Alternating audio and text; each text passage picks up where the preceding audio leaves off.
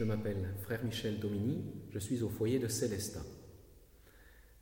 Où en étaient les Français dans leur quête de la sagesse entre Saint Louis et François Ier, ou entre Saint Thomas d'Aquin et Saint Ignace de Loyola, qui sont venus l'étudier à Paris? L'université de Paris était au sommet de son influence, jusqu'à devenir excessive. Ceux qui ne veulent pas tirer les leçons du passé sont condamnés à le revivre. Les leçons de l'histoire sont tantôt des appels à la générosité, tantôt à la conversion. Dieu voit loin. Avec la recherche de la sagesse vient la tentation de l'orgueil intellectuel et du cléricalisme. Dieu n'a-t-il pas donné une correction profonde à la France à travers les réponses hardies de Sainte Jeanne d'Arc pendant son procès truqué à Rouen face à des ecclésiastiques essentiellement formés à Paris? L'Université de Paris était devenue une véritable autorité morale. Après avoir dû défendre son indépendance par rapport à l'autorité civile, elle avait acquis aussi de l'indépendance vis-à-vis du gouvernement de l'Église.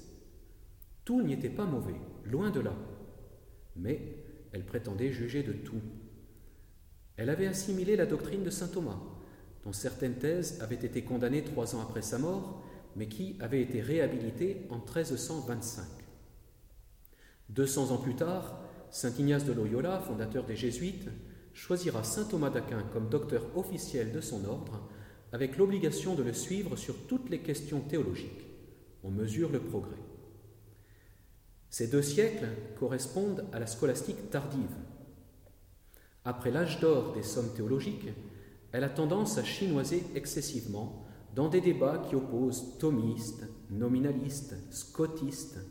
On aime pinailler. Les discussions sur la fameuse loi salique, qui exclut les femmes de la succession à la royauté en France, en est un exemple, ainsi que le gallicanisme, qui consiste à souhaiter que la France échappe à la juridiction du siège de Pierre. À partir du XVe siècle, la scolastique est remise en cause par les humanistes, qui l'accusent d'avoir ruiné la doctrine chrétienne en établissant la prépondérance de la philosophie antique.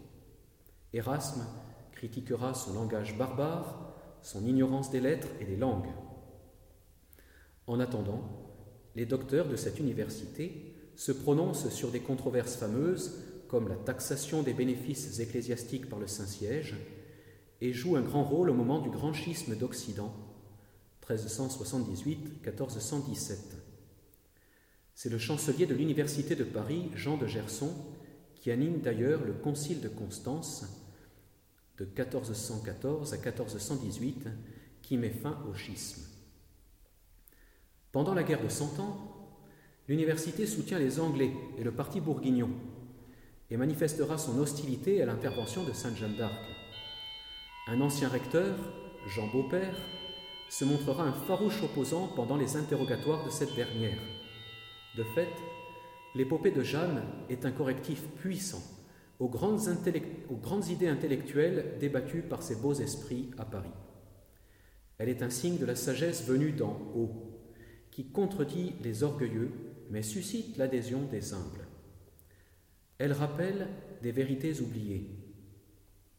Ce qu'est la France, et son alliance avec Dieu à travers le premier roi baptisé et sacré à Reims, alliance que Dieu n'a pas oubliée.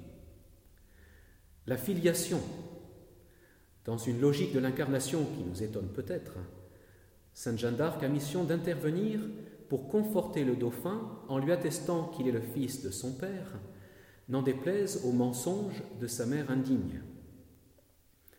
À une époque où fleurissent les mercenaires, elle se présente au service d'une cause gratuite, celle des intérêts de la France selon la volonté de Dieu. Là où des hommes s'accordent pour régler la question du royaume, elle rappelle que la volonté de Dieu s'inscrit aussi dans le droit historique et naturel de l'État. Là où des puissants, que ce soit le parti des Anglais ou celui de l'université, veulent écrire l'histoire comme des vainqueurs, elle oppose la force du droit avec un sens aigu, ce qui est juste, avec l'obligation de rendre à chacun ce qui lui est dû. Mais c'est dans son sens de l'Église que Jeanne est insurpassable. Dans une époque où deux ou trois papes se disputaient le siège de Pierre, L'université de Paris, qui se définissait comme soleil radieux de la chrétienté, était d'un orgueil sans limite. Elle régnait et se voulait faiseuse de papes et faiseuse de rois. Elle prétendait à une domination sans partage, non seulement sur la France et l'Angleterre, mais sur toute la chrétienté. Très logiquement, elle cédait à la tentation du conciliarisme, ériger un concile comme organe suprême de l'Église, où théologiens et juristes, savants et érudits, seraient davantage à même d'être assistés par le Saint-Esprit que le successeur de Pierre, qu'on ne savait pas distinguer, et les successeurs des apôtres, les évêques, regardés de haut comme des ignorants. Surgissant sous le commandement de Dieu, Jeanne, une jeune fille, va affronter à travers l'Université de Paris la première puissance cléricale de son temps, avec pouvoir spirituel, intellectuel et culturel, qui se veut maîtresse de la politique et met au service de l'ambition politique du roi d'Angleterre, qu'elle soutient, tout l'appareil des pouvoirs dont elle dispose. Cet adversaire principal obtiendra sa condamnation à mort, mais, à travers son sacrifice, Dieu s'est permis de rappeler à la France ce qu'est l'alliance avec la sagesse éternelle et de corriger l'orgueil intellectuel diabolique de certains Français.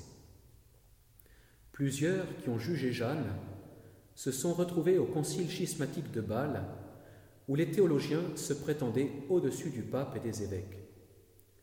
L'université de Paris avait souhaité juger Jeanne, mais la ville n'avait pas semblé assez sûre et le procès eut lieu à Rouen.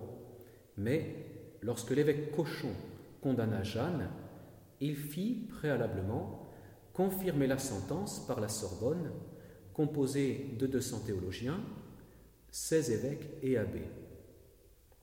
À Bâle aussi se trouvaient peu d'évêques, moins de 60 évêques contre 480 évêques réunis à Ferrare pour soutenir le pape Eugène IV. Par contre, on y comptait plus de 300 docteurs en théologie provenant en majeure partie de l'Université de Paris.